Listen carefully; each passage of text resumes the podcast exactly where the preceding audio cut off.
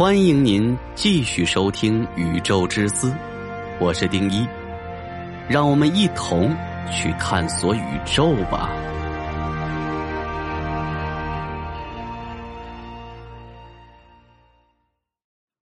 如果您觉得节目还可以的话，给主播个关注，那将是我最大的动力。谢谢。太空移民火星百年后是什么样子？人类或许不需要呼吸，成为真正的火星人。近百年来，探索太空的步伐没有停止过。太空移民是一个宏远伟大的目标，而在太空移民计划中，火星是首选之地。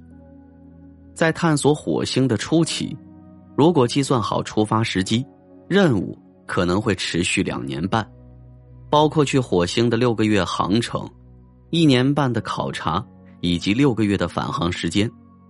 在这段时间里，我们会知道火星是否支持生命存在。如果是的话，下一步就是如何把火星的环境地球化，建立起。自给自足的火星基地后，太空移民的下一步就是要对火星进行地球化改造。在我们居住的所有地方，人们都针对自己的需求，对环境进行了改造，火星也不例外。改造别的星球可能是人类创造新家园的最终方法。那么具体该怎么做呢？火星是一个冰冻的荒漠，因为首先要提高温度。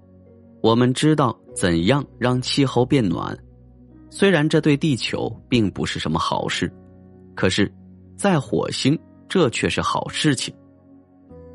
其实，只要在火星排放大量的温室气体，就可以形成温室效应。在地球，这也许是环境污染，可是，在火星。这却是环境改良。据计算结果显示，需要排放的温室气体总量是可以接受的，虽然没有大到不可能完成，但从地球直接运送到火星却是不现实的。也就是说，这些气体需要在火星上制造。我们建设工厂生产这些气体，然后再排放到环境中。这些工厂会把火星的资源转化成无毒的温室气体，排放到大气层。专家估计，火星就会从一个又干又冷、毫无生气的星球，变成一个温暖、湿润、充满生机的世界。想象一下，火星一百年后的样子，是一件很有趣的事情。它的颜色可能会变蓝，可以看到大片的水。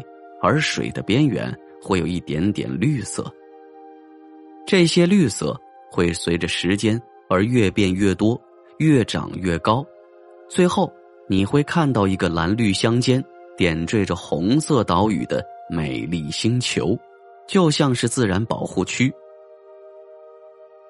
在改造火星的初期，气温会升高，大气压也会随之升高，这意味着人类。只要穿着特制的服装，戴上氧气面罩，就可以到户外活动了。虽然想要火星变成一个巨大的植物园，可能还需要很长的时间，但我们可以先从最基础的植物开始，必须藻类、苔藓或者草类。人类基因工程也会同时展开，我们可以通过操纵基因，使我们的后代少用。甚至不用任何装备就可以在火星上自由活动，他们的皮肤能够抵抗紫外线辐射和低气压，最终他们甚至连呼吸也不需要了。当大气层慢慢变厚时，他们的身体会逐渐适应环境，他们可能会变成真正的火星人。美国宇航局对火星的地球化改造并不感兴趣。首先，这听起来。很不现实。其次，这涉及到伦理和道德问题。很多人认为人类不应该进行太空移民，因为我们会像破坏地球那样，给别的星球带去了破坏。我们应该保护月球、火星和其他星球，而不是去破坏它们。那么，我们应不应该进行太空移民呢？或许，现在回答这个问题还为时过早。这个问题，还是留给未来的一代去考虑吧。毕竟，太空移民的终点离我们还很远很远。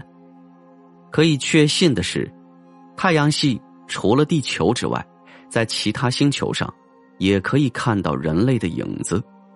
太空移民与历史上人类不断扩展国家的疆域，并没有什么不同。太空是另一种疆域。它对人类的科技提出了很高的挑战。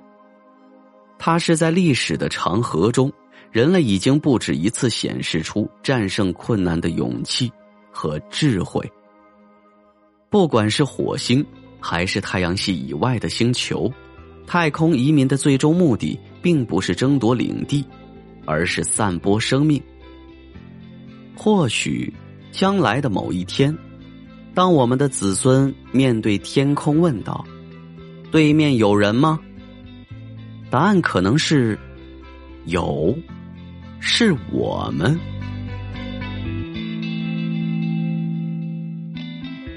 每天一期听得不过瘾的小伙伴们注意了，直接在喜马拉雅搜索“宇宙之思快更版”，或者点击进入主播个人主页，都可以找到。